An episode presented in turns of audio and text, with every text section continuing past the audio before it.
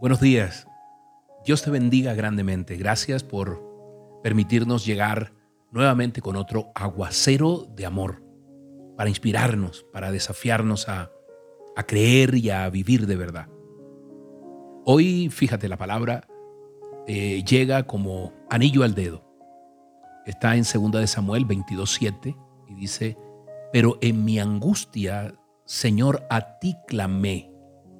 A ti, mi Dios, pedí ayuda y desde tu templo me escuchaste.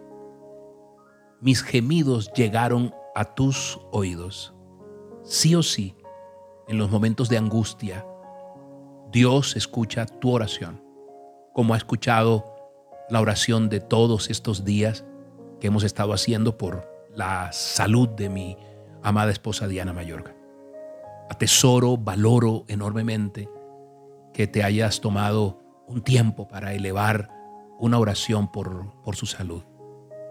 Dios sea bendiciéndote enormemente. Gracias, gracias.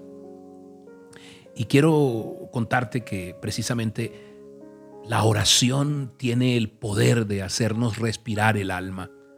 Hubo un momento donde estaba grabando y sentía que mi corazón eh, no daba más.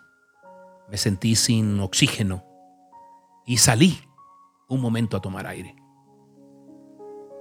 Y me acuerdo que lo primero que hice fue levantar mis manos tratando de tomar aire y empecé a, orar y a clamar.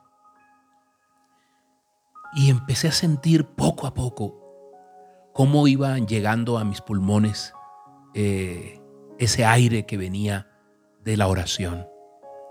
Y eso me hizo acordar que era una costumbre en la Roma imperial que la puerta de los ediles siempre permanecieran abiertas para que cualquiera eh, en la necesidad que tuviera no tuviese que esperar.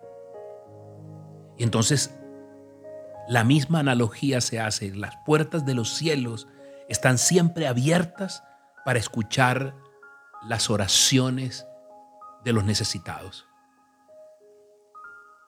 y bien que nos hace. Por eso atesoro grandemente tu oración por sanidad.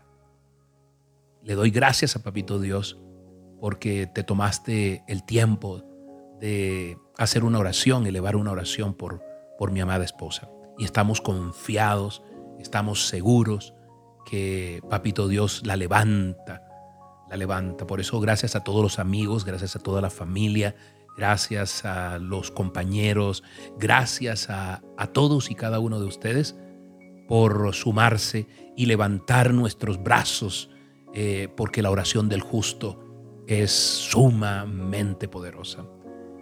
Hoy te invito, te invito para que oremos aquí, que puedas darle gracias a, a Dios.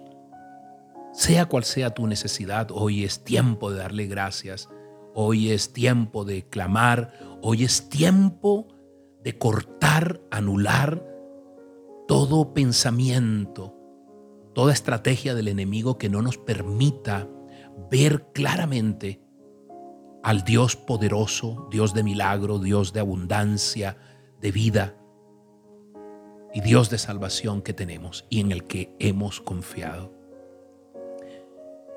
En mi angustia llegué a pensar que me había apartado de tu vista, pero tú escuchaste mi voz suplicante en el momento en que a ti clamé, dice el Salmo 31, 22.